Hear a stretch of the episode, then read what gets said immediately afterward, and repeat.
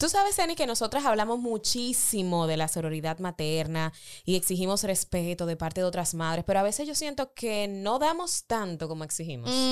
Estoy tan de acuerdo, Lynn. Sobre todo con aquellas madres que están viviendo maternidades diferentes a las nuestras y que necesitan aún más apoyo.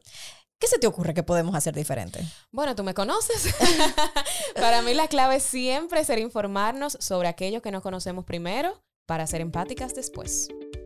Desde lo más técnico hasta lo más simple, te aterrizamos todos los puntos de vista de una maternidad real. Yo soy Ceni Leiva, actriz, locutora, apasionada del minimalismo y madre de la pequeña Amira. Y yo soy Lynn Glass, madre de dos hermosas criaturas y eterna estudiante de la crianza con respeto. Bienvenidas a Madres Reales Podcast. Qué felicidad volver a compartir con ustedes otro gran episodio que hemos preparado con mucho amor para ustedes hoy. Eh, a propósito de que esta semana Exactamente el día 2 de abril se celebra el Día de la Concienciación sobre el Autismo. Queremos traer más luz y más realidad sobre esta condición. Así es, mi querida Ceni, feliz de poder traer, como tú dices, luz sobre un tema tan importante y sobre todo tan real para muchas madres de nuestra comunidad que nos escriben muchísimo. Yo eh, la refiero bastante a donde nuestra invitada de hoy, porque como bien mencionaste, la Asamblea General de las Naciones Unidas declaró el día 2 de abril para promover, proteger y asegurar el goce pleno y en condiciones de igualdad para todos los derechos humanos y libertades fundamentales por todas las personas, no solamente con la condición de autismo, aunque este día es especial para esto, pero con discapacidad para promover el respeto de su dignidad inherente como debe de ser. Igualdad de derechos para todos.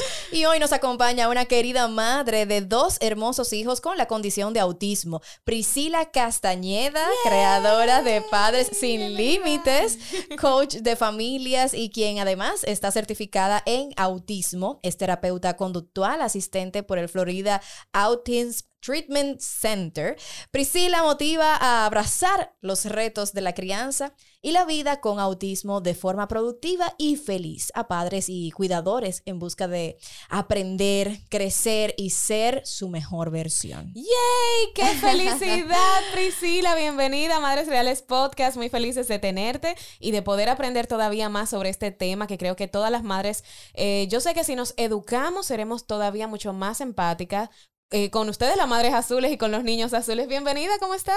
Gracias, Lynn. Qué bonita bienvenida. Casi que no vamos a poder hablar aquí porque me van a hacer llorar. No, Pero gracias, Zeni. Gracias, Lynn, por tan bonita bienvenida. Un placer para mí estar aquí con ustedes y, como dicen, dar luz a, su bonita comunidad de madres y por, y por consiguiente también, pues, abrazar esas madres que tienen retos importantes en la crianza. Así es. Yo creo que eh, porque el título es La realidad de una mamá azul. ¿Por qué madres azules? ¿Por qué, por qué se utiliza este término? Mira, popularmente se asocia el, color azul al autismo. Eh, pero si vamos a, mm, al símbolo real eh, está representado por muchos colores diferentes, el amarillo, el rojo, el azul, en dos tonalidades, porque eso representa un poco la diversidad. Pero de alguna manera, popularmente y por algunas iniciativas de instituciones eh, en Estados Unidos, pues se asocia eh, este, este color, que a mí me parece genial porque me fascina. Entonces nos hemos nombrado Madres Azules, creo que también es más fácil, eh, eh, porque ante una diversidad de colores, pues, ¿verdad? Somos rojo, azul, amarillo, no, somos azules.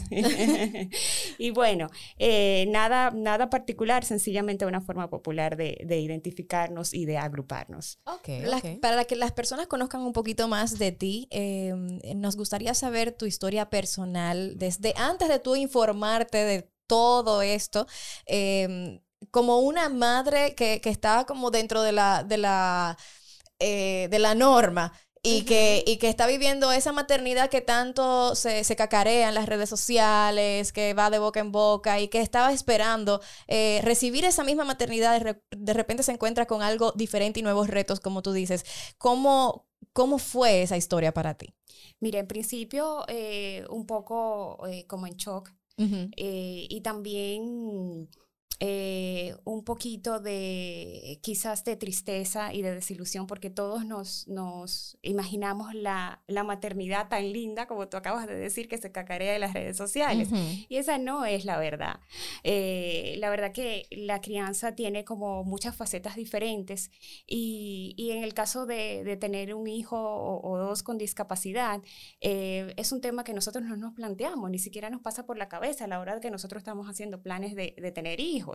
Eh, estamos hablando que tú piensas eh, eh, en la cuna, tú piensas cómo, dónde va a dormir los primeros meses, piensas en el tema de la lactancia y piensas en tantas cosas a veces que, que hoy yo veo que que son a veces hasta superfluas, porque un hijo lo que necesita es de mamá y de papá cuando nace, no le importa ni la sabanita ni, ni, ni, el, ni el resto. Em, y bueno, eso hace que, que, tú en principio pues como que te sientas diferente, eh, que sientas que, que, no tienes control, eh, te entristeces muchísimo. Eh, pero bueno, luego de este choque inicial, a mí me, me, me, pasó mucho, por ejemplo, con José, que yo empecé a ver síntomas desde muy temprana edad. Desde los seis meses empezamos a ver que, bueno, que su desarrollo psicomotor no era como yo lo esperaba, como el ideal que todos vemos, que, que por ejemplo no balbuceaba, eh, que su contacto visual, a pesar de que era un chico súper alegre, súper divertido, se reía todo el tiempo, pues... Eh, yo me daba cuenta que, que, su contacto visual como que no era, no era lo que yo esperaba. Sí. Entonces, eh, lo que te dicen normalmente cuando tú tienes estas inquietudes es que porque tú te estás desesperando si el niño es muy pequeño. Cada niño tiene su ritmo, cada que, que es verdad, pero hay cosas que, que definitivamente son, son señales de alerta. Claro, y, y, por ejemplo, eh, me decían que me estaba preocupando demasiado y en el caso de los niños es muy común escuchar que los niños tienen el desarrollo un poco más lento que, que las niñas. Y entonces como que tiene que esperar, pero ¿hasta dónde es, es esta espera? Exacto. Entonces, bueno, mis, mis inquietudes como que se, se, se quedaban en el vacío porque, porque sencillamente eh, me decían, oye, hay que esperar, es muy pequeño. Incluso luego tenía un año y medio y me seguían diciendo lo mismo. Y yo decía, pero ¿hasta cuándo? O sea, yo no estoy viendo que mi hijo se desarrolle de forma adecuada. Incluso caminó al año y tres meses. Eh, eh, su gateo fue al principio un poco irregular, después, bueno, todo fluyó, pero, pero entonces no venía el caminar y esperar un, un poco más. Entonces eso fue, eso fue con el caso de José Antonio. Además de que su autismo es, es bastante complejo, eh, es un niño con un autismo severo. Entonces, eh, el hecho de llegar a un diagnóstico fue también un poco más difícil. Eh, de hecho, eh, les había comentado que tuve que, buscar ayuda en otro país porque, porque no encontraba respuestas. Y, yo digo que cuando mamá dice, aquí hay algo, mamá siempre sabe, mamá nunca se equivoca. Entonces, bueno, finalmente tenemos el diagnóstico y entonces ahí empieza todo nuestro viaje. Nuestro viaje de, de conocer a nuestro hijo, de, de, conectar con, con, él, con su esencia, eh, descubrir que, que el ideal de hijo ya no estaba, pero que tenía otro, que tenía la responsabilidad de conocer y descubrir.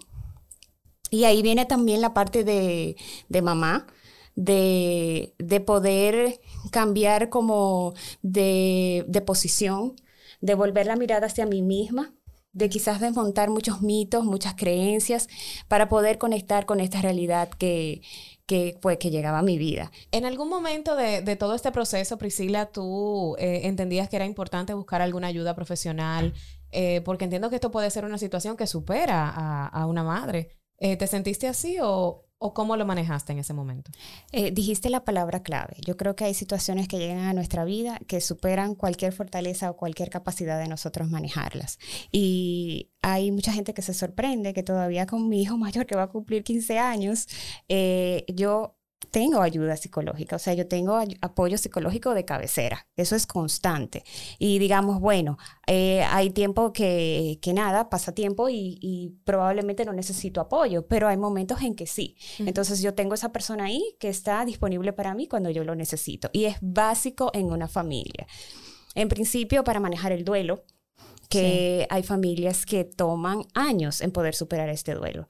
Entonces intentan hacerlo por sus propios medios y después se dan cuenta que es imposible y luego ven la necesidad de, tener esa ayuda. Cuando tú mencionas duelo, te mencionas, eh, eh, te refieres al duelo de la maternidad que pensé que iba a tener versus la que, la que me tocó, la que estamos viviendo en el momento. Así mismo, todas las familias, como yo te comentaba al principio, tienen un ideal de maternidad, un ideal de familia, un ideal de hijo. Entonces, de repente vemos que esto no se da. Entonces, eh, eh, llega ese momento a veces hasta de frustración. Hay mamás que se frustran, pero es que esto no es lo que yo pensé, esto no es lo que yo quiero. Sí, viven un proceso de negación. Es un proceso de negación y, y, mira, y es muy penoso porque eh, vivimos en un país donde culturalmente vemos las ayudas como, como una señal de debilidad. Y entonces vemos estas madres que les cuesta y es casi imposible poder lidiar con su situación de vida porque no aceptan esta ayuda. Entonces tienen una relación incluso con sus hijos eh, súper disfuncional, eh, a veces hasta de abuso. ¿Por qué? Porque tienen temas personales, emocionales ya de toda esta renuncia que sucede. Y esto se mezcla con este ideal de hijo que ya no tengo y surgen situaciones muy difíciles que nosotros en nuestras fuerzas no podemos solucionar. Necesitamos necesariamente apoyo de un profesional, psicólogo o psiquiatra. ¿Cómo, ¿Cómo se define el autismo o TEA, trastorno del espectro autista por sus siglas? ¿Y cuáles son las características principales del autismo, las reales? Sí, acabas de de mencionar la parte más importante, y es que es un espectro. Eh, cuando hablamos de, autismo, hablamos de muchos síntomas eh, en tres áreas principales. Y estos síntomas se manifiestan de formas muy diferentes de cada, de, persona a persona. O sea, cada niño es diferente. Por eso se dice que cuando conoces una persona con autismo, no conoces el autismo. Y yo puedo dar mi experiencia particular de mis hijos. Mis hijos son totalmente diferentes.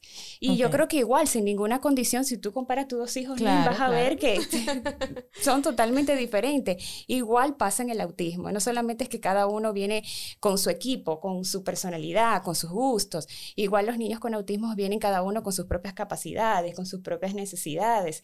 Y entonces, por eso vemos que son tan diferentes unos, unos de otros y que los síntomas se manifiestan de forma muy diferente. Y te voy a ir dando un poco de ejemplos. Una de las áreas, ¿cómo, cómo identificamos un niño con autismo? Por ejemplo, una de las áreas afectadas principalmente es la deficiencia en la comunicación. Entonces, cuando vemos eh, cómo, cómo se manifiesta diferente, los niños pueden ser no verbales, de que no, que no se comuniquen a través del área, a través del habla, eh, eh, durante toda su vida. Estamos hablando de una estadística importante que hay que conocer y que ayuda mucho a los padres a estimular mucho, no tanto el habla, sino la comunicación en la persona. Es que el, aproximadamente el 40% de los niños con autismo no producen lenguaje no producen, no se comunican a través del habla.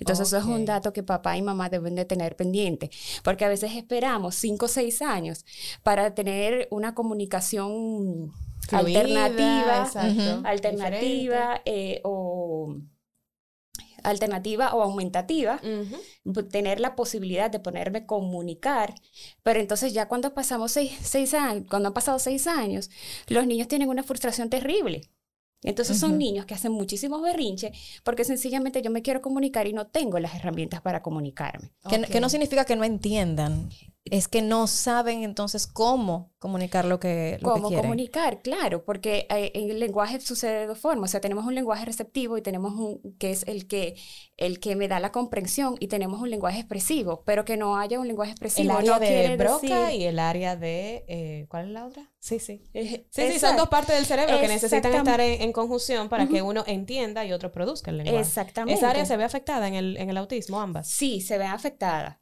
se ve afectada. Entonces, ambas. Eh, eh, el lenguaje receptivo porque, porque la forma en que yo percibo, eh, y, lo, y, lo, voy a ver más adelante en otros de los síntomas, la forma en que yo percibo lo, lo, que pasa a mi alrededor es diferente también.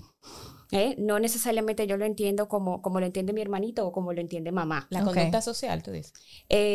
por ahí vamos también, pero no necesariamente. No, el mensaje, ¿cómo, percibe, cómo percibe las...? El tema es cómo yo me expreso y cómo yo, y cómo yo entiendo. Sí. Entonces, como yo me expreso, no tiene que nada que, nada que ver con, con, lo que yo entiendo. Yo puedo no tener lenguaje, pero sí entender todo lo que pasa a mi alrededor. Ok. Ok, entonces por eso, por eso vemos que es tan diferente. Y hay otros niños en el otro extremo, que tienen un lenguaje súper sofisticado, eh, te hacen unas frases desde muy temprana edad súper largas o te montan una conversación que tú crees que estás hablando con un adulto. Entonces, tenemos, fíjate, como los dos extremos. O sea que por eso es que se habla de, está dentro del espectro autista, porque el espectro es amplio. Es súper amplio, súper amplio. Y, y, podemos traer una persona aquí con habilidades de comunicación y tú compartir con ellos y probablemente ni te enteras que tiene autismo, a menos que tú veas que tiene algunos ademanes, algunos comportamientos repetitivos, o, o quizás te dice, bájame la luz porque esa luz me molesta mucho. Eh, o sea que es, es muy diferente. Por eso nos eximimos de, ahí viene la parte de, de juzgar. O sea, no es que me parece, no es que yo pienso. Una persona no puede decir que le parece que otra persona tiene autismo o que piensa que tiene autismo.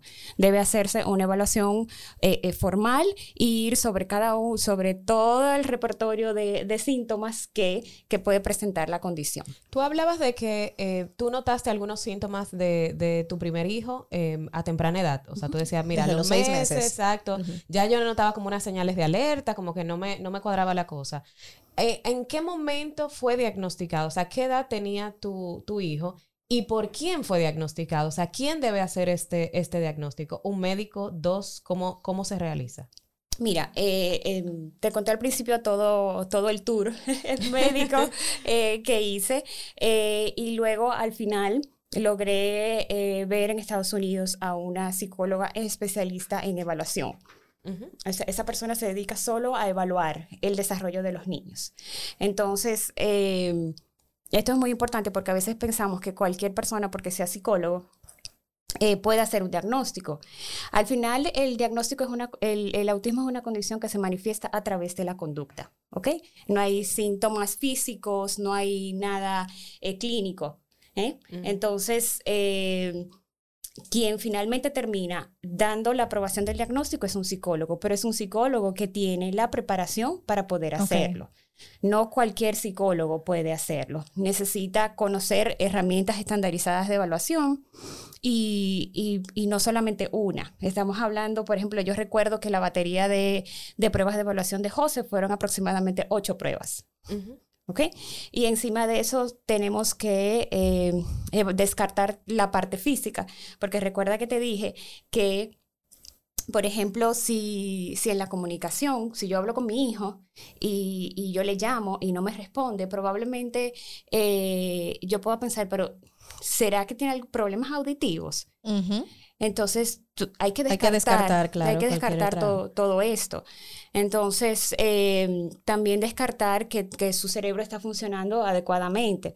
Entonces, luego que descartamos que la parte física está, en, está correcta, entonces vamos a la evaluación de todo lo que es eh, eh, la parte de cómo se manifiestan estos síntomas, que al final eh, son las conductas. Entonces, em, esta persona que se encarga de hacer el diagnóstico debe de estar especializada en cada una de las pruebas que se hacen para llegar a un diagnóstico. A veces encontramos, por ejemplo, pediatras del desarrollo en, algunos países que lo hacen, eh, psicólogos clínicos, eh, algunos psiquiatras, pero lo importante no es la preparación de base, sino que tengan eh, el, el aval y la certificación para poder hacerlo y llegar a un diagnóstico eh, correcto. Y sobre todo, mucha experiencia, porque una persona que no conozca todo el espectro, cuando vaya a la parte de observación, pues entonces puede perderse un poco. O sea que este, este diagnóstico, eh, eh, perdón, tiene su tiempo, o sea, es un proceso. No es algo de que tú lo llevaste un día y ya ese día ya te dijeron, mira, esto es lo que está pasando. No, esto es algo de un proceso. Hay mucho que, que muchas cosas. Es un proceso de varios días. Por ejemplo, nosotros con José llegamos a un diagnóstico eh, seis días después. Ok. okay, Y, y, también interfiere mucho la cooperación del niño. Eh, también una evaluación lleva muchísimas partes. Eh, tenemos la, no solamente el trabajo del profesional, como te acabo de decir, sino también la observación de los padres padres. O sea, todo el repertorio de ideas y de inquietudes con los que los padres llegan al conducta, a la, a la consulta son parte importante de este proceso diagnóstico. Y hablando de diagnóstico, ¿sientes que el índice elevado de diagnósticos precede en alguna razón puntual o es que ahora tenemos la capacidad de entender mejor sobre, sobre la condición? Eh, yo creo que, eh, y es una opinión muy personal, eh, yo creo que estamos entendiendo cada vez más la condición, eh, estamos entendiendo cada vez más el amplio espectro que existe, que podemos tener niños muy funcionales con la condición que otros que no tanto. Y básicamente eso, el conocer más acerca de la condición y haber cambiado también un poco los criterios diagnósticos. Okay. ¿Y tú sientes que existe un estigma social hacia las madres eh, azules, eh, como hablábamos al principio? ¿Sientes como que hay cierto rechazo o tal vez, como decíamos al principio, tal vez como no conocemos eh, tanto sobre esta condición, tal vez como, mira, no nos acercamos tanto, sientes que existe. O, inmediatamente tú te presentas y, se da a conocer que tienes un niño con la condición de autismo, recibes casi que un pésame. Eh, eh, esa reacción de, ay, qué, pena, sí. Entonces, eh, ¿cómo, ¿cómo se sienten las madres azules al respecto y cómo podemos mejorar esa, esa reacción que nosotras podemos brindarles a ustedes. Sí, hay un, hay un poquito de, de e, el, tema, ay, qué pena, nunca falta, pero yo creo que es falta de saber cómo, cómo responder.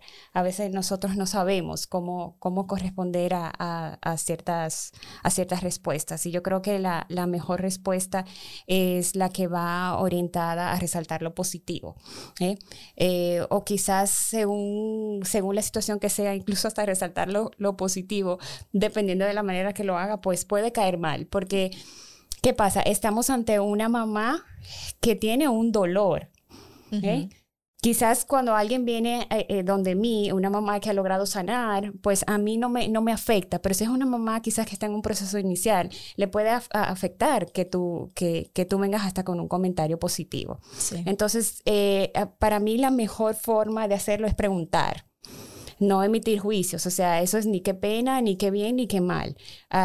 preguntar, ah, ¿de qué se trata? Eh, eh, me da curiosidad y luego quizás terminar en algo que yo te pueda ayudar, pues aquí estoy. Exacto. Eso, es muy importante porque el tema viene cuando, cuando juzgamos. Tratar de crear empatía en base a la información que la propia madre te pueda dar y no en base a estereotipos que nos creamos de cómo uno entonces debe reaccionar. A mí me encanta una serie que estoy viendo ahora, New Amsterdam. Sé que mucha gente le está viendo porque veo que está trending en Netflix y me encanta porque la filosofía de este doctor, que él es médico general de, una, de un hospital es cómo puedo ayudarte. O sea, él, no averigua mucho qué es lo que está pasando, sino, ok, ¿qué yo puedo hacer? ¿Cómo puedo ayudarte? Y yo siento que esa debería ser como hasta la pregunta número uno que las madres podemos hacerle a otras madres es, no entiendo, no, es, ¿por qué que no lo entiendo? Porque no lo he pasado, porque no lo he vivido, no lo he experimentado pero ¿qué puedo hacer? Porque a veces nosotras mismas no, de verdad que no sabemos cómo, qué hacer.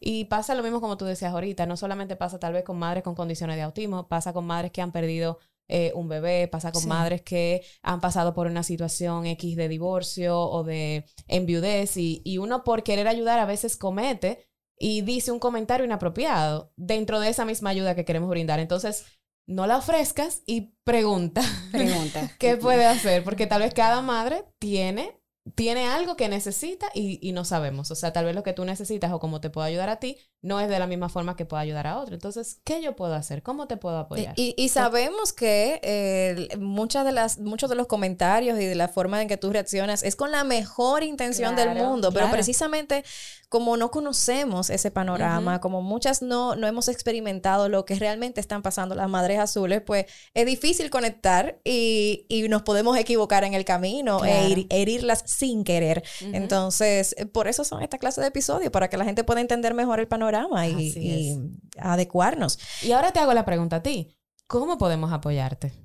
¿Qué, cómo, cómo, podemos ayudarte nosotras? Y, hago la pregunta abierta para cualquier otra persona eh, que pueda conocer qué, qué tipo de acciones podemos tomar para ayudarles a ustedes, las Madres Azules. Sí, es que ya diste la respuesta, Lynn. La pregunta, la pregunta es clave, ¿cómo yo te puedo ayudar? Porque es que eh, cada niño es diferente, cada mamá tiene emociones y, y momentos diferentes, su situación de vida, eh, su situación familiar, incluso económica, es diferente. Entonces, eh, lo que puede ser una ayuda para ti, no, no necesariamente. No necesariamente es una ayuda para mí. Entonces, al final, si queremos ayudar a alguien, tenemos que personalizar esa intención. Personalizar la intención. Buenísimo. Me encantó, me encantó. ¿Cuáles, eh, ¿Cuáles serían las principales? Vámonos a lo, a lo básico. Bueno, ya, ya nos diste algunas señales de, de alerta de las que tú pudiste percibir, pero faltan muchas más, ¿cierto? ¿Cuáles serían esas principales señales de alerta que una madre puede eh, eh, captar, notar? Sí, mira, cuando estábamos hablando ahorita acerca de la deficiencia en la comunicación, eh, ¿cómo nos podemos dar cuenta de algunos síntomas? a, algunos niños les cuesta mucho iniciar un juego. Okay. Y tú ves que dan vuelta alrededor de un, de, de un juego específico eh, o sea, físico, o alrededor de otro niño y, no logran acercarse. Porque no saben iniciar eh, esa, esa, interacción, ese juego. Eh, también la reciprocidad socioemocional. la comunicación es muy, cumple también como una función social. Y yo estoy hablando contigo, Elin, pero de repente yo me volteo y veo a a Ceni y entonces como que hacemos ese contacto y, y, esa, y tenemos como esa atención conjunta o probablemente no tenemos que hablar, pero si yo miro esto que está aquí y te miro, tú te volteas a ver qué es. A ver qué es, pues. Entonces esta, es, esta, esta dinámica muchas veces los niños no lo tienen así como también que eh, no parecen tener interés en los demás. Entonces ahí viene el tema de que la gente piensa que son antisociales y nada que ver. Es sencillamente que yo no he podido desarrollar esa habilidad de, de conectar con todo lo que hay eh, eh, a mi alrededor. También otra parte en la comunicación es que lo mencionaba también al principio con la comunicación no verbal de que hay niños que no pueden comunicarse verbalmente, poco expresivos, también pasan muchas cosas con el tema de las emociones. Los niños con autismo no, no saben reconocer emociones. Y eso le dificulta un poco el tema de la empatía. Porque si de repente tú estás triste, yo no sé que, yo no sé que está mal socialmente que si tú estás triste, yo me ría. Exacto. Entonces yo me río y punto porque yo estoy feliz, pero yo no puedo empatizar con tu emoción. ¿Ok? Entonces, y volvemos al tema de, de parecer un poco antisociales. Eh, también adaptar su conducta a diferentes contextos. Si yo hago algo en casa, en mi ambiente seguro, donde yo vivo día a día, eh, donde yo me siento cómodo, no quiere decir que yo salga de casa o que yo, vaya a casa de Ceni o a casa de la abuela y que yo pueda repetir esas conductas. ¿Ok? Eso también puede pasar. Eh, y con la comunicación pasa mucho de que entienden el lenguaje, el lenguaje de forma muy literal. Entonces, no el, sarcasmo no, no, no, lo entienden. Nada de sarcasmo, ni doble sentido. Entonces, Ellos lo entienden tal cual tú lo dijiste. Que tú puedes estar bromeando. Sí, si tú le dijiste te voy a matar, el seguro va a creer que tú lo vas a matar. Ay, ay, ay, ay, ay. Entonces, eso hay que tener mucho cuidado. Hay que tener mucho cuidado a la forma en la forma en que nos, en que nos comunicamos. Y con el tema, por ejemplo, que sé que es uno, una de las cosas que tal vez las personas más, más conocen del autismo, es tal vez la hipersensibilidad a la luz o la hipersensibilidad a los ruidos. ¿Sucede en todos los casos o como tú decías ahorita, es, dentro del espectro hay algunos que reaccionan de una forma y otros de otra? Totalmente. Ahí, ahí, entramos en, en, otras de las características del autismo, de las tres. Hablamos de la comunicación eh, y esto entra dentro de las reacciones eh, inusuales a estímulos sensoriales. Entonces, eh, como te decía, se habla de que nosotros no tenemos cinco sentidos, sino siete. Y a veces se habla hasta de un octavo sentido, porque yo percibo el mundo a través de, de, los sentidos. Entonces, la forma en que ellos perciben todo lo que hay a su alrededor es, es diferente, ¿ok? Es diferente. Entonces, encontramos niños que son hiper, hipersensibles, que son totalmente eh, sensibles a toda la información sensorial y pueden encontrarla abrumadora. Entonces ahí viene el tema de que me molesta el ruido, de que me molestan las luces, de que, de que quizás tú me tocas con suavidad, pero yo siento que tú me estás arañando. Entonces, eh, un niño que tiene hipersensibilidad, entonces hay que ir con cuidado. ¿Por qué tocarlo si sabes que, que, le molesta? Ahí es muy importante que papá y mamá también sepan eh, presentar a sus hijos. Porque ahí viene el tema de las dificultades eh, eh, al momento de socializar. De socializar, claro. ¿Entiendes? Entonces, otra cosa que, puede suceder es que son hiposensibles, que tienen menos sensibilidad de de lo habitual. Entonces estamos hablando de que el umbral del dolor, por ejemplo, puede ser muy alto. Ok. ¿Ok? Y que quizás en vez de la caricia, para, que, para tú sentir que yo tengo contacto contigo, tú lo que quieres es que, es que yo te apriete. Ajá. ¿Eh? O sea, todo lo contrario. Todo lo contrario. Entonces son niños que están buscando todo el tiempo información de su ambiente. Entonces los juegos que les gustan son papá sáltame bien alto o, o, apriétame o, vamos a saltar duro o vamos a tocar algo con mucha fuerza. Entonces esto también eh, es parte de de la condición. Wow, eh, tú, has dicho una, una, cantidad de información que sé que, muchos padres se han quedado, wow, la, desconocíamos. Tú tienes dos eh, hijos con la condición de autismo. ¿Cómo tú pudieras incluso eh, informarnos de esas diferencias que tú ves en cada uno y cómo tú te diste cuenta que ambos estaban dentro del espectro, pero que actuaban de, manera distinta, como tú nos decías al principio. Y eh, ahí viene la parte importante de educarnos. Esto solamente se consigue leyendo y, buscando información acerca de la condición, educándonos en la condición. Porque eh, de repente, y, es súper básico y a veces me cuesta mucho que, los papás lo entiendan. Eh, e incluso yo les digo, ok, que, ¿cómo quieres aprender? Que no te gusta leer, pues vamos a escuchar algo. O, quizás vamos a, buscar un cuento de niño que explica muy bien. Y la idea es como buscar la forma en que ellos quieran motivarse a tener contacto con la información, porque al final la, información es poder. Y eso es lo que te permite conocer a tus hijos. Porque hay, hay mamá que me dice, pero es que no quiere que lo abrace.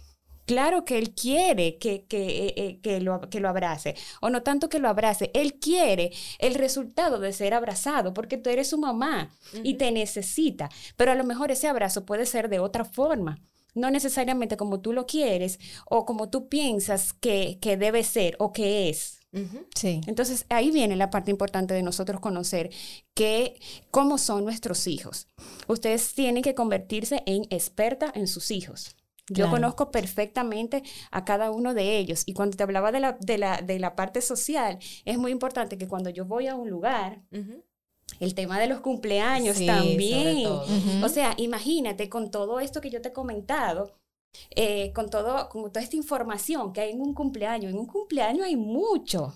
Que si los payasos, que si los colores, que si la bulla, que si la velita, que si la gente que es abrumador hasta para, para, para otros niños. O sea, y a veces tú como mamá necesitas como que te vayan acordando la cosa, porque como que se te olvida qué es lo que sigue ahora, qué es lo que va. Entonces es muy importante saber eh, eh, cuál, es, cuál es la capacidad de mi hijo, qué, qué capacidad tiene mi hijo de adaptarse a este ambiente. Y si me invitan a un cumpleaños, bueno, mira, yo probablemente no voy a poder, que eso es algo que les cuesta a las mamás también, yo no voy a poder ir al cumpleaños porque es mucha información para mi hijo y él no la sabe manejar, eso le puede detonar una crisis. ¿ok? Quizás si, si, si tú me invitas a tu casa y cantamos cumpleaños sin aplaudir, Sí. ¿eh? O, ese momentico donde no es la fiesta, pero es otro compartir en familia, y él ve el bizcocho y, ver que hay una celebración, pero no tenemos que cantar alto, no tenemos que aplaudir, no hay música, no hay mucho saltar, si es un niño que, prefiere, eh, eh, que es como, como bajo, que es hipersensible. Exacto. Entonces, pues vamos a hacerlo así. Pero yo como mamá debo de sentirme en la libertad de poder expresar esto. Primero reconocerlo y abrazarlo yo. Mi hijo es así y yo lo acepto así. Claro. Y yo voy a promover que el que se vaya a acercar también lo quiera de esa manera. Y eso que tú dices es tan importante porque tú dices, yo lo voy a abrazar como mamá y, ya tú has hecho tu paz con, con, esto, pero también nosotras las madres que estamos del otro lado, también educarnos y ser más empáticas, porque no es ahora eh, que tú vas a transformar el cumpleaños, pero como tú decías, puede darse otro tipo de dinámica. Tal vez ellos son amiguitos del colegio, que quiero que entremos en el tema del, del colegio más adelante. Eh, si son amiguitos del colegio, pues propicia tal vez otro encuentro donde ellos estén juntos, donde también tu hijo sienta que su amiguito estuvo con él en su cumpleaños y crea un ambiente para que, eh, para que ese niño se sienta también eh, que pertenece, que disfrutó del momento. O sea, y también nosotras, las madres, hacer nuestra parte para apoyarlas a ustedes en ese sentido. Y, y no se trata solamente de, de que, de que mi hijo no, no puede adaptarse a esa realidad, sino también de entender que es un proceso, él lo va a poder, él lo va a poder hacer, él va a ir a un cumpleaños y va a disfrutar y va, y va a saltar, pero en este momento no está listo. Entonces tenemos que también eh, ahí entrar en la parte de respetar los tiempos. Primero darle los apoyos que mi hijo necesita para poder integrarse, si realmente quiere hacerlo, si es algo que él va a disfrutar. ¿Eh? Y segundo, crear las condiciones para que también se vaya, se vaya adaptando. Hay mamás que me dicen, no me invitan a cumpleaños porque, porque mi hijo se la, se la coge con el bizcocho. Y ha, derrumbado bizcocho de tres pisos. Imagínate qué mal.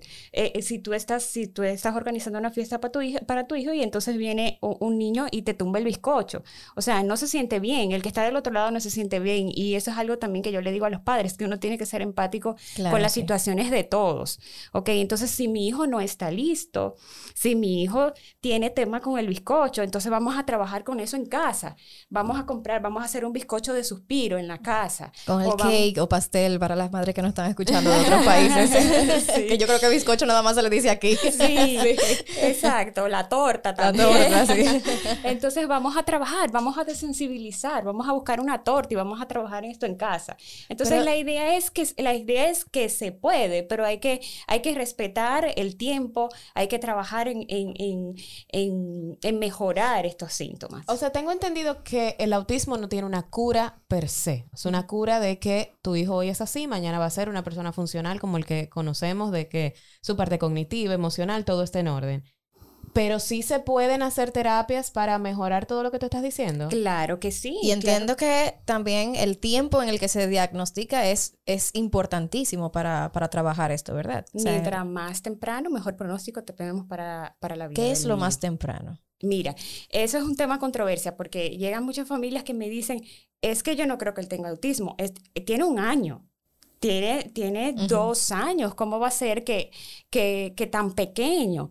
El autismo es una condición que... Em, se está diagnosticando ahora mismo en algunos países desarrollados alrededor de los seis meses. Ya se están identificando eh, em, riesgos.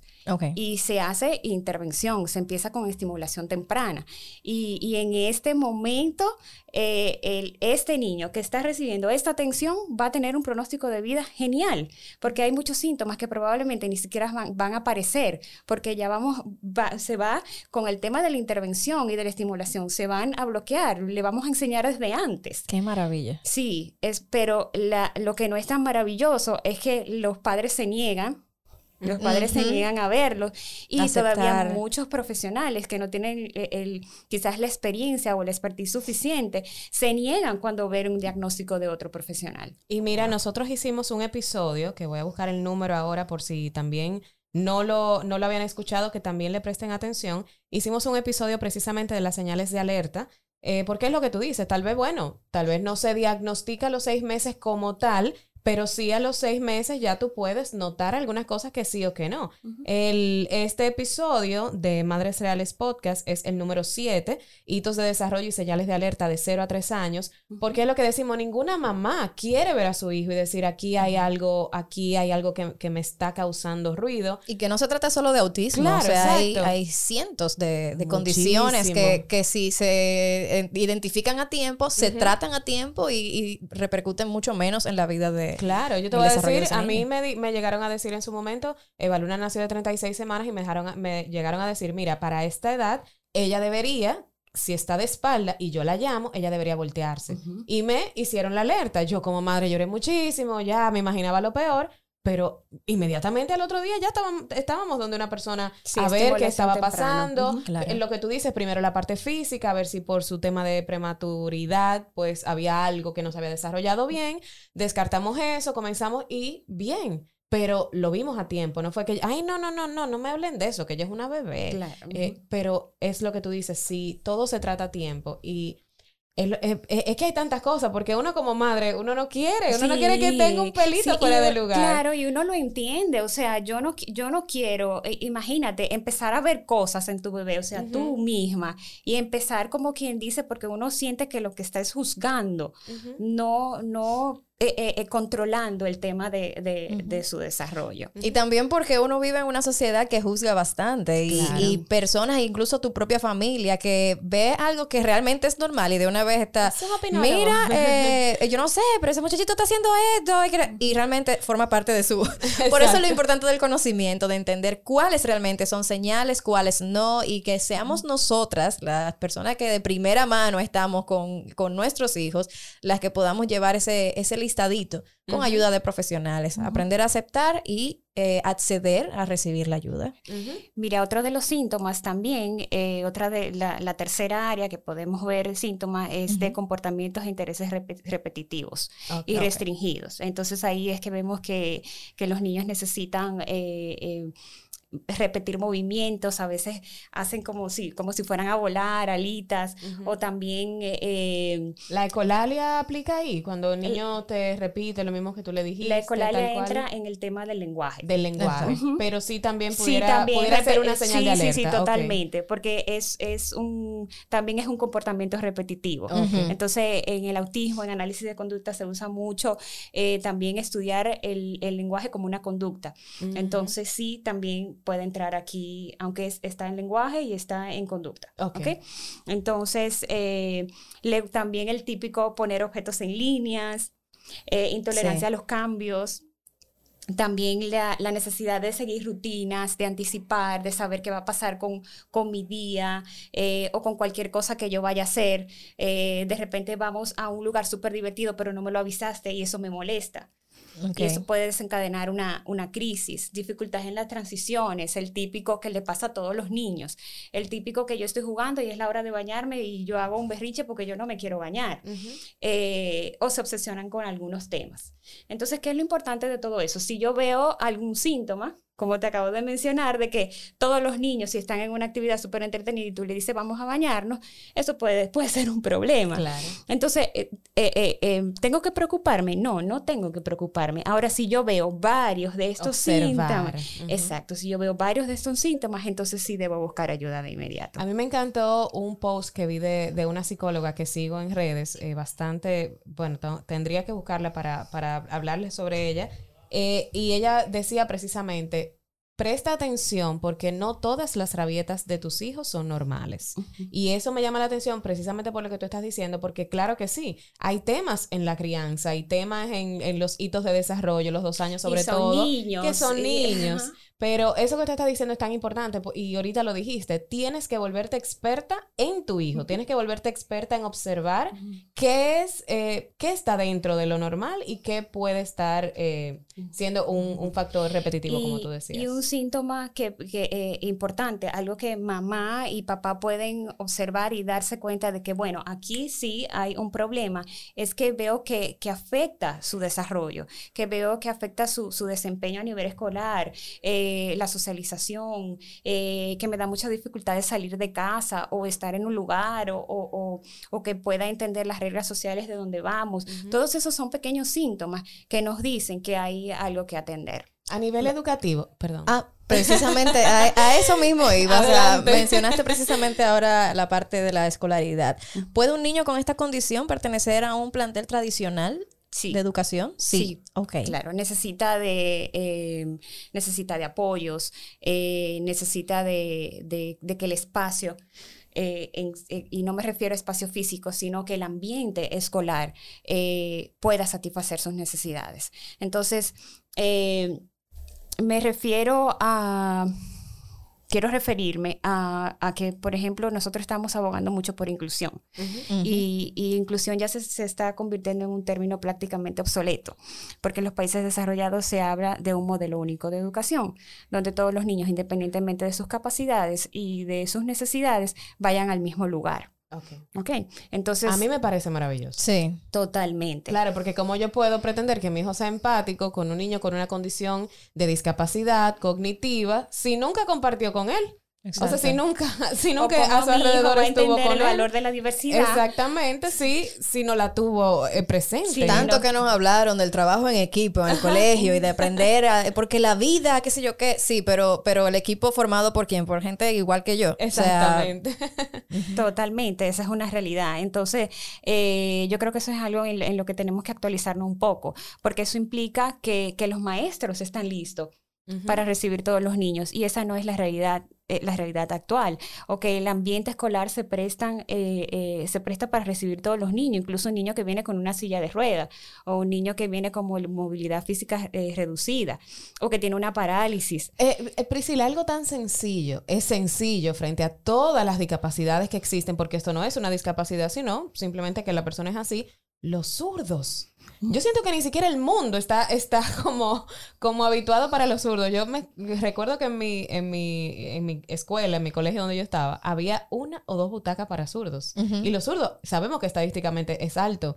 Y los zurdos necesitan una butaca especial y yo creo que ni eso había. Entonces, como óyeme, vamos a avanzar un poco ya, ya, ya tenemos información, ya tenemos diagnósticos reales, vamos a incluir a estos niños y buscar la forma de que y, se Y no solamente se trata del colegio, se trata también de los padres claro, que, que dicen, no, yo no quiero que mi niño esté estudiando con alguien que vaya a retrasar su educación, porque es lo que, lo que piensan.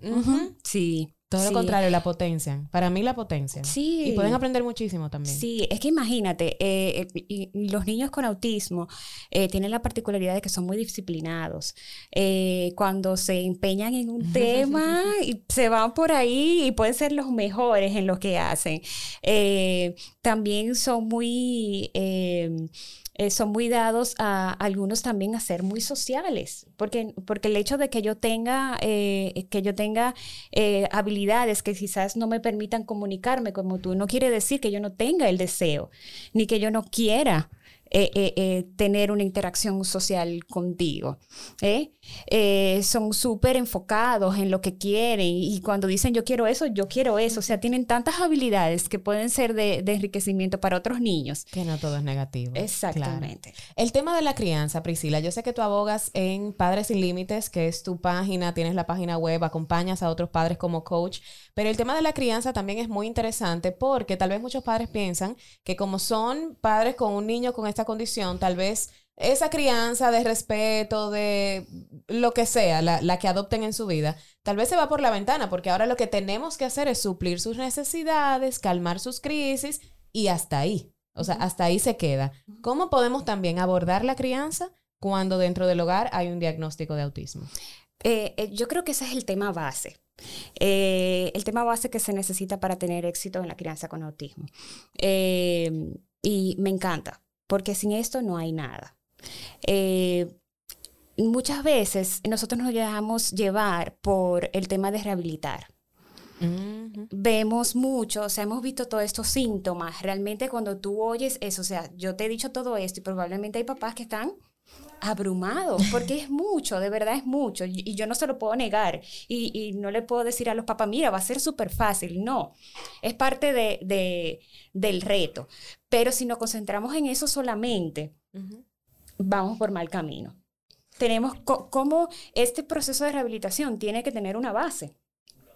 ¿Sobre la base de qué se sustenta este proceso de rehabilitación? Sobre la base de una crianza amorosa, respetuosa y un ambiente eh, eh, familiar sano y estable. O sea que sí, se le debe eh, colocar límites sanos a los niños con esta condición, porque a veces dicen, como tú decías, nos concentramos en rehabilitar, en calmar, en contener esas crisis y nos olvidamos que siguen siendo niños, o sea, siguen siendo niños que van a querer, van a hacer rabietas por otra cosa que no tiene que ver con la condición, que van a querer desafiar unos límites porque son seres humanos y van a querer como, tú sabes, pulsear un poco, pero sí tenemos que tener límites con ellos. Claro, totalmente. Eh, cosas importantes en, una familia, eh, reglas familiares pero no reglas familiares para el niño. Para todos. Que tiene la condición, reglas familiares para todo, empezando con papá y con mamá. El tema de los límites, el tema de la comunicación, cómo nos comunicamos en casa, cómo hablamos. Incluso yo le digo a los padres, eh, eh, eh, cómo, cómo tú le modelas a tu hijo ¿ok? Porque es un niño que tiene dificultades en la comunicación. Pero si de repente, cada vez que pasa algo en casa, explota, tu hijo no se comunica verbalmente, pero cuando, a la hora de que él tenga una necesidad de expresar algo, la forma en la que él lo va a hacer es, va a explotar también. Sí. Entonces, vamos a ver ese modelo de comunicación, cómo nosotros nos estamos eh, eh, eh, comunicando con los demás miembros de la familia.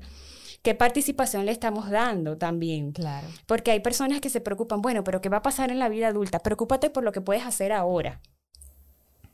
Ahora es el momento de, establecer esos límites, de comunicarnos de forma adecuada, de, tener respeto por los demás. Eh, también la parte de que exigimos mucha inclusión, pero realmente estamos aceptando, incluyendo a nuestros hijos en casa. Nuestros hijos tienen voluntad propia.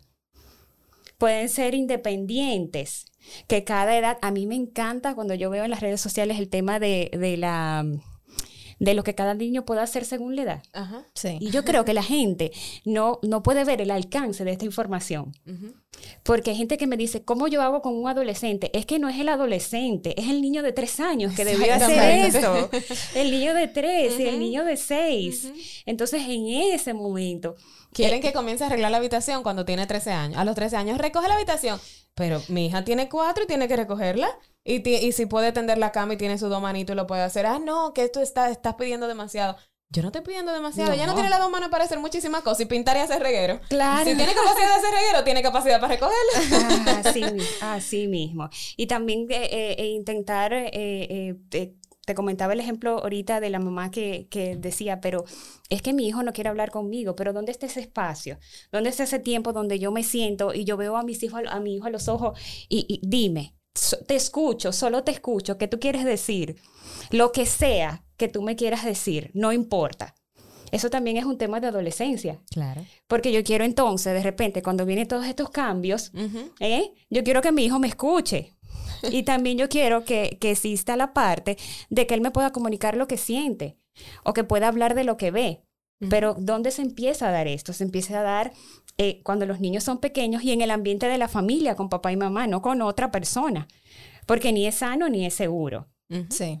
O sea que sí lo podemos hacer eh, independientemente de la condición. Claro, al final la crianza es básica, crear ese ambiente sano en casa, papá y mamá poner el ejemplo, eh, tener un, plan de familia donde, como te dije, eh, son importantes los límites sanos, el respeto, fomentar la colaboración, también la relación entre hermanos, que es importantísima, y, y que podamos todos vivir a tono con esta realidad de vida que nos tocó.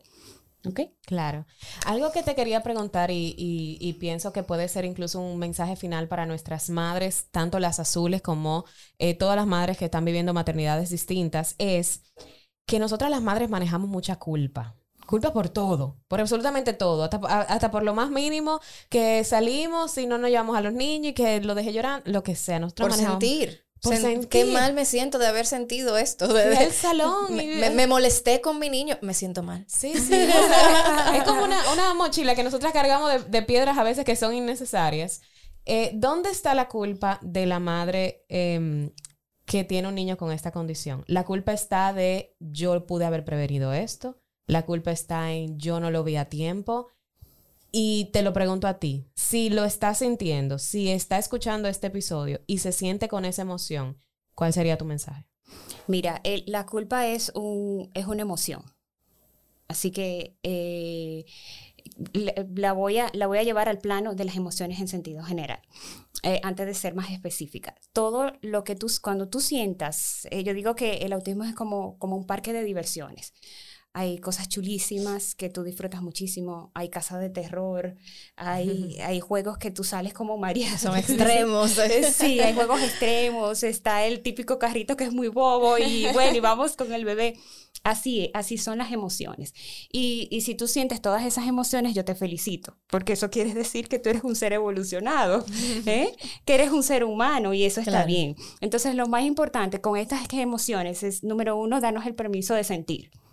Ok, yo soy un ser humano y, yo tengo diferentes momentos y cada momento está marcado por, por, una de esas emociones y yo debo de tener la capacidad de, de reconocerlas y de también poder expresarlas. Porque ahí radica también la, la, la, riqueza, de yo poder identificar eh, cómo yo puedo expresar estas emociones para buscar la ayuda en la dirección correcta. ¿Ok? Las emociones son una guía y no podemos reprimirlas. Aunque a otros no le guste, si a otros no le gusta, que se mude de lugar. Porque eso es un derecho que me asiste, yo poder comunicar que yo siento. Y, y, si no puedo manejar alguna de esas emociones, entonces busco ayuda. Es muy común en los padres, eh, eh, y en las mamás y en los papás buscar culpables primero culparme, culparme yo, porque claro, yo tengo que inmolarme. claro. Y ese muchacho estaba dentro de mí, y tal vez fue algo que yo comí y fue... Sí, que yo no lo cuidé o, que yo hice en el embarazo. Y bueno, desmentir eso a, forma científica. No hay nada que tú pudiste hacer o no haber hecho para que este diagnóstico sucediera. O sea, no, la culpa no es tuya. O sea, no, no, no pasó nada. No, científicamente no hay nada que una mamá pueda hacer intencionalmente para causar autismo a su hijo. No existe. Importante, importante Importantísimo. Por eso yo le digo a los padres, no pierdan tiempo eh, eh, buscando eh, culpándose o culpando al esposo. Porque también, como, como se dice, no se sabe el origen del autismo y ahora se está hablando de, temas multifactoriales. Pero no llegamos a una conclusión todavía que nos permita decir el autismo sucede por esto o por aquello. Entonces, de repente, mamá o papá le echan la culpa al otro. porque, bueno, si, si tiene algo de genética, entonces eso tiene que ver contigo. Conmigo no. Y surgen unos temas de pareja eh, terribles, porque, porque empezamos a este tema de la culpa. Entonces gastamos esa energía innecesariamente porque no, si no sabemos, no podemos realmente buscar, buscar la culpa. Entonces la, la, idea es esa, no, no te culpes, eh, date el permiso de sentir cualquier emoción y lo importante es que estas emociones, incluso la culpa, tú la puedas gestionar y saber si tienes que buscar ayuda para manejarla o no. Excelente. Bueno, de hecho tenemos un episodio que habla precisamente de la culpa, así, que si, si te quedaste con, con, esa duda, vete al episodio número uno, eh, que realmente fue, fue una bonita manera de ver la culpa. Me encanta. Que está, existe, pero podemos gestionarla y no quedarnos atrapados en ella. Y llega para enseñarnos muchas cosas. La culpa también llega para, para poner prioridades en orden. Decir, si yo me estoy sintiendo tan mal por no pasar tiempo con los niños, entonces déjame pasar tiempo con los niños. Exacto. es como que también viene a comunicarte algo. Te da un sentido de responsabilidad. Exacto. Genial. Está bien. No sentir culpa sería algo también distorsionado. Así que, eh, como tú dices, está bien sentirla y gestionarla. Bueno, pues yo creo que con esto, eh, no sé si eh, queremos desmentir algunos mitos que habíamos anotado aquí, aunque yo creo que durante toda la conversación ya quedó bastante claro. Los niños mm, de, con la condición de autismo no son niños antisociales, eh, sino son niños que tienen una condición que no le permite percibir a los demás de la manera que nosotros lo hacemos. Así que eh, vamos a desmentir eso, señores. Simplemente hay que conocer, hay que acercarnos más a esas familias, entenderlos y adecuarlos entonces a nuestro entorno nadie los puede tocar o hablarles, ya, ya vimos también que eso no, no es precisamente así, hay un espectro muy amplio. Y yo creo que conociendo este espectro es que podemos eh, eh, darnos cuenta de cómo manejar cada caso. Y preguntarle a su mamá, por ejemplo, que eso que se dice que los niños no se interesan por las cosas, ya Priscila nos dijo, hay niños que son súper interesados, organizados, disciplinados, que les gusta poner las cosas en orden, entonces a veces pensamos, ay, estoy invitando a un niño con condición a mi casa, entonces va a hacer mucho reguero, va a romper las cosas, cuando tú vienes a verla, cuida mejor que tú.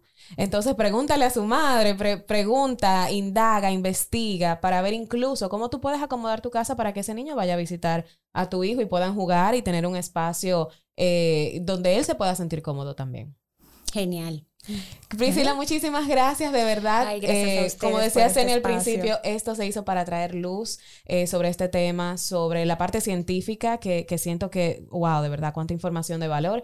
Y también para nosotras buscar la manera de ser más empáticas con las madres azules y que las madres azules mm, se sientan también en la en la comodidad de decirnos, eh, mamá, mira, a mí me gustaría eh, que mi hijo pudiera ir a tu casa, me gustaría que tu hijo venga a la mía, porque también esa es otra, tal vez no reciben tantas visitas como quisieran. Así que muchísimas gracias por aclararnos todos esos puntos. Un placer para mí. Y la idea es esa, que podamos eh, dar luz, que las madres azules tenemos esa responsabilidad de, de comunicar eh, cómo son nuestros hijos, cómo somos nosotros, cómo vivimos y cómo podemos también llegar a un punto común para compartir y promover ese valor de la diversidad que tanto se necesita.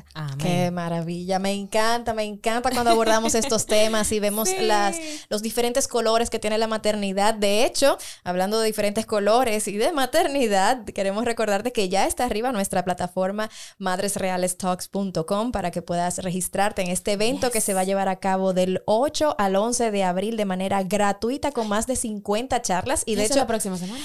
Ay, Dios mío. Y de hecho hay unas cuantas charlas que son más bien testimonios de madres con, con otra perspectiva, de, madres con historias que quizás no las estás viviendo tú, pero quizás sí necesitas identificarte con algunas de ellas. Tenemos historias de valor y por supuesto información de súper eh, calidad de profesionales, así que no te lo pierdas, además de que es gratis. Así es, solamente tienes que registrarte en madresrealestocks.com. Recuerda que el 8 se abren un set de charlas, el 9 se abren otro set de charlas, pero todo, todo, todo está en nuestro Instagram, Madres Reales RD donde respondemos a las preguntas frecuentes, esas dudas que puedas tener sobre el evento, pues ahí está toda, toda, toda la información. Y si no, nos escribes a nuestro correo por mensaje directo y con gusto te respondemos y te ayudamos a que quedes registrada y disfrutes de este gran evento. Y claro que si quieres acomodarte y verlo con eh, eh, a tu tiempo y no al que estamos proponiendo, tienes también la opción y puedes comprar el Royal Access que, que te abre, te activa las charlas por tres meses desde que culmina el evento hasta el 11 de julio. De julio, así, es. Tres meses para que la disfrutes a la hora que quieras, donde quieras. a tu tiempo. Quieras, a tu tiempo. pues Priscila, muchas gracias. Eni, nos despedimos y este de verdad recuerden que todos los martes un nuevo episodio de Madres Reales Podcast que es grabado y editado desde Spacecast Studio. Hasta la próxima.